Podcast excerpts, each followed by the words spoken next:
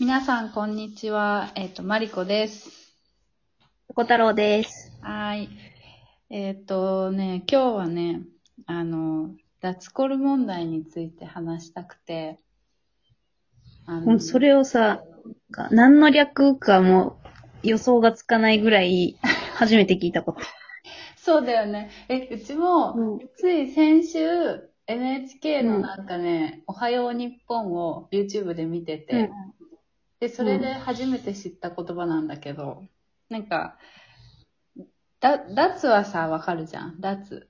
で、うんコルが、あの、コルセットなんだって。うーん、で、うん。何を意味してるかっていうと、そのなんか女性が、あの、かつてさ、うんあーとコルセットをつけて、こう、ドレスを着ていたじゃん。で、すっごい無理をしてさ、ドレス着てたわけじゃん。女性らしさをさ、うんうんこう、なんていうの、表すために。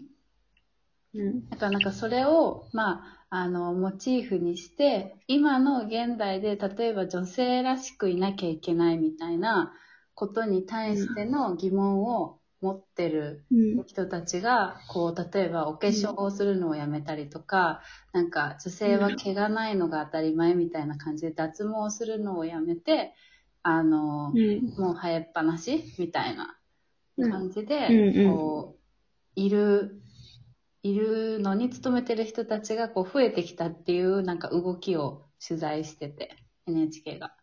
えそー、じゃあなんだろう、なんか、フェミニズムう。そうそう運そう。動のちょっと、みたいなことか。そう、でもなんかその、人によってはそれをなんかこうフェミニズムとは取らず、なんて言うんだろう、うんこう自分らしくいるために無理をしないっていうなんかうん考えの一つであるらしい。だからその女性だからこれをしないとかじゃなくても、なんか自分が自然で自分らしくいるためには、まあその、ある意味女らしいっていうことをしないみたいな選択をするっていうことらしいね。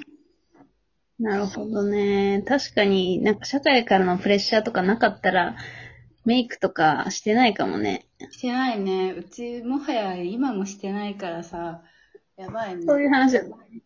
そうですね。脱コルしてしてますね。してますね。ちょっとまあね、しかもさ、なんか、それで結構言ってたのが、なんかその脱毛サロンとかの宣伝が今すごいから、あの、なんかもう脱毛しなきゃいけない、毛があってはいけないものみたいな感じに、あの、うん。なっているっていうのも結構問題みたいなのを言ってて、うん。うん。そう。だけど、ね、なんか国によって生えてる、生えてはいけないところってなんか概念が違うから、今はもう、ああ、言うよね。そう。うちもボーボーだしさ、なんか友達とかも見ると、普通に女の子なんだけど、普通にすね毛ボーボーだったりとかするし。そう。で、海外の人って腕毛気にしないからさ、腕毛ボーボーだし、へそう。そっか。意外と、その国の価値観にとらわれてんだな。なんか、そう。ナチュラルに生まれてそれが当たり前って思ってるけど、そうそうじゃないんだね。そう。ね。あとなんか、モデルとかでも結構、なんか最近脇毛を生やしてるモデルとかいるからさ、あの、あえあて、なんかわかんない話は聞くね、最近。あえて、私さ、あの、今 YouTube のプレミアム会員になってて、あ、そう YouTube わざわざ月1000円も払ってんだけど、すごい、お得意そう。結構高いじゃん、サブスクとしては。まあまあ高いね、確かに。高いよね。うん。そう。なんだけど、その、まあ、YouTube をよく見るからっていう理由もあるんだけどう、んうんうん。、で、あの理由が、その広告を見るのが嫌で、で、普通の広告なら全然5秒ぐらい我慢してスキップすればいいんだけど、ああ、その。年齢と性別でセグメントされた広告出てくる。じゃん。で、それ、あの、コンプレックス広告みたいなやつ。あ、そうそうそう。それを言ってた。それを言ってたあ。んなに太ってた私がみたいな やつとか、なんか、この、かっこいい誰々君に告白されたけど、それは嘘の告白で、みたいな。え、やだ。やつたった何ヶ月で7キロ痩せた、みたいなのとか。はいはいはいはい。うんなんか、あれ、倫理的にアウトじゃないのみたいなかぐらいの、こう、広告が多くて、それが嫌で、今はプレミアム入ってる。あ、そうなんだね。いやー、でも、それ、わかるわ。うちも、なんかこっちへ来るとさ、YouTube 見てて、あの、パソコンで見るときはさ、なんだっけ、アアドブロックってやつの、うん。がソフト入れてるから映んないんだけど、携帯で見るときそれを入れれてないからさ、普通に、こっちだとまあ宣伝映るんだけど、まあ全部フィンランド語だからさ、まあまあ気にはなんないんだけど、なんか日本にいるときそんな感じだったわ、うちも。そうそう。る結。構、ほぼ、ほぼ全部、なんか8割ぐらいそういう広告で。しかも嫌だったなんか5分に1回ぐらい出てくるもんね、そういう広告って。そう。なんか、まあ動画にもよるけど、長い動画とかだとさ、うん間に3回ぐらい挟まってきたりするんだよね。頭おかしくなりそうになるもん。確かにそう。だからまあね、利益を追求するっていう、その経済活動と、あとまあ倫理観の問題と、みたいなね、狭間だよね、そこはね。うんそうね。えでも、なんか、うん女性は毛生えないって思ってる男性って多そうじゃない？そう。これも偏見ないけど。いや、いるいるよ。うちなんかね、本気でそれ言ってる男友達ね、いたもん。一、人、ああ、やっぱいる一よね。人ぐらいかな。そう。でも、なんか前付き合ってた元彼が、うん。あの、本人、お男なんだけど、毛薄い。あなんかあ、腕毛とかが全然生えない。あツルッツル？だからっていうタイプで、うわー。これツルツルだ、みたいな感じで、ちょちょいちょい言ってきて、ああ、やだやだやだ。なんかこ その大変さを知らんのか、こいつは。みたいな自分が薄いとね、そうなるもんね。生えてるのが逆に不思議なんだろうね、多分ね。そっか。うちもう濃い方だからな。もう受け入れてもらうしかないって思ってたな。だから、まあ、ちょっとそこは、みたいな、例えば、まあなんか V ラインは気にしてほしいとかって言われたことはあるけど、他の場所は気にした、気にしてほしいって言われたことはないな。あとは、なんだっけ、おもろい。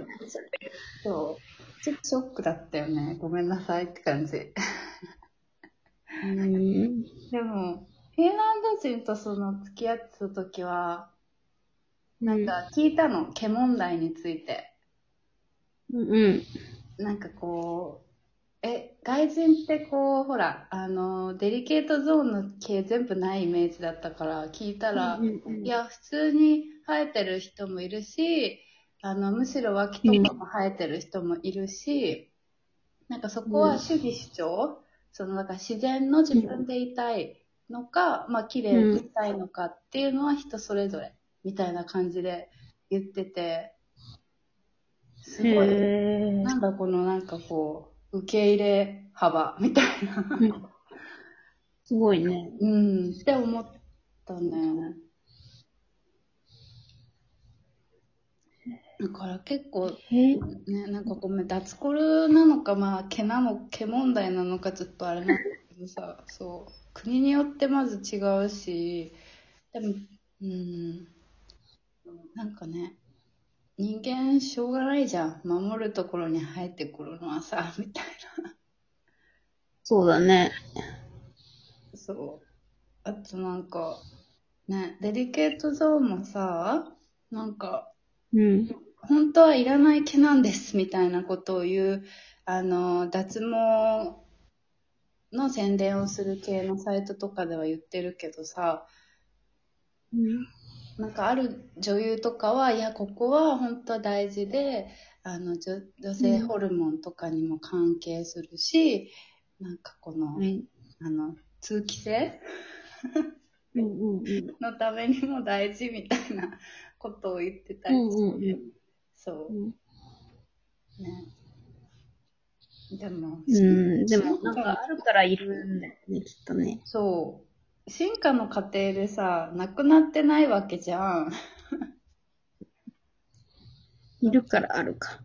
そう。ような気がするんだけどね。まあでも、うん。でも確かになんかこう見えないプレッシャーはあるよね。なんか、うん。こう、まあズボンとかは全然履くけど、化粧とかもそうだしさ、毛とかもうん。見えない社会が、ねこう、圧力。いやー、おも重たい社会問題に切り込みましたね、マリコさん。本当だね。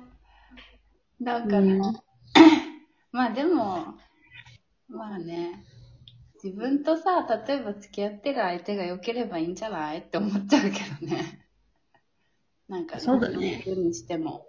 うんまあ、付き合ってる相手も関係なくない？まあね、いや、そのなんか、毛問題的なところ？まあでも、まあね、体だから。うん、確かに問題はないかもじゃあこの辺で終わりましょうか。そうだね。ちょっと永遠に続きそう。はい。ではでは。また次回。はい。